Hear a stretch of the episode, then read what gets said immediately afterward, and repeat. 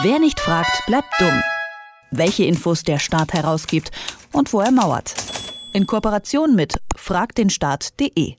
Das Ganze klingt ein bisschen wie aus einem Tatort oder einem billigen Wirtschaftskrimi. Ein chinesischer Investor kauft einen deutschen Flughafen. Das Bundesland findet das natürlich sehr gut. Dann schaltet sich eine große Kanzlei für Wirtschaftsprüfung ein, um den Käufer unter die Lupe zu nehmen der gibt grünes Licht und später kommt raus, diesen neuen Käufer, den gibt's gar nicht. Wer hat da eigentlich Mist gebaut? Das hat jemand den Staat gefragt und Arne Semsrott von fragdenstaat.de kann uns das mal genauer erklären. Hallo Arne. Hallo. Schieß los, was ist passiert? Was war die Frage? Ein Antragsteller hat über Frag den Staat gefragt, welche Dokumente und Informationen es gibt über die Prüfung eines bestimmten Investors, nämlich diesen chinesischen Investors, der den Flughafen Frankfurt-Hahn kaufen wollte. Und er hat die Integritätsprüfung bekommen.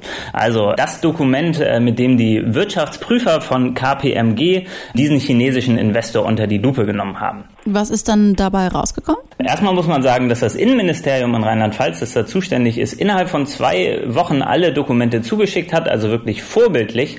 Und äh, dadurch kann man sich dann zum Beispiel diese knapp 45-seitige Integritätsprüfung des chinesischen Investors angucken und kann sehen, was für ein riesen Mist KPMG da gebaut hat. Denn die geben eigentlich für alle Bewertungskriterien grünes Licht. Hätten sie da ein bisschen tiefer recherchiert, wären sie zum Beispiel mal nach China gefahren und an die Adresse dieses Investors gefahren, dann hätten sie sehr schnell rausbekommen, dass es den Investor so eigentlich gar nicht gibt.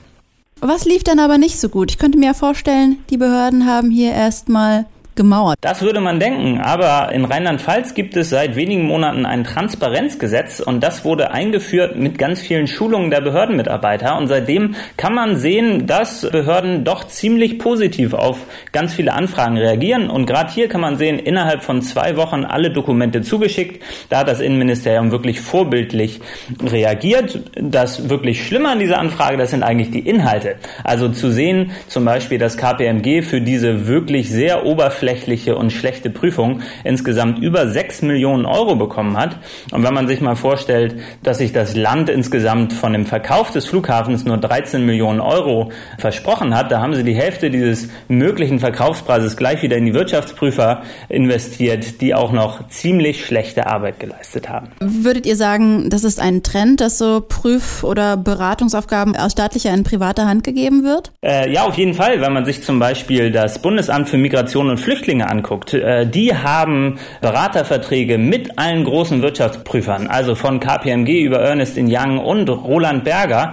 Da wird also eine Menge Outsourcing betrieben. Und das ist dann auch für die Informationsfreiheit ein ziemlich großes Problem, weil nämlich die Dokumente, die mit diesen Prüfern zu tun haben, in der Regel nur herausgegeben werden, wenn die Prüfer auch zustimmen. Also zum Beispiel dann im Fall des Bundesamts, da sagt dann Ernest Young, ja, ihr dürft den Kooperationsvertrag mit uns herausgeben, aber Roland Berger sagt, nein, das dürft ihr nicht. Und äh, das führt dann dazu, dass dieses Outsourcing auch gleichzeitig so eine Flucht in die Geheimnistuerei ermöglicht. Das sagt Arne Semsroth. Er ist Projektleiter bei fragdenstaat.de und erklärt uns jede Woche eine Frage, die Bürger an den Staat gestellt haben, dank der Informationsfreiheitsgesetze. Danke, Arne. Vielen Dank. Wer nicht fragt, bleibt dumm. Die Serie auf Detektor FM.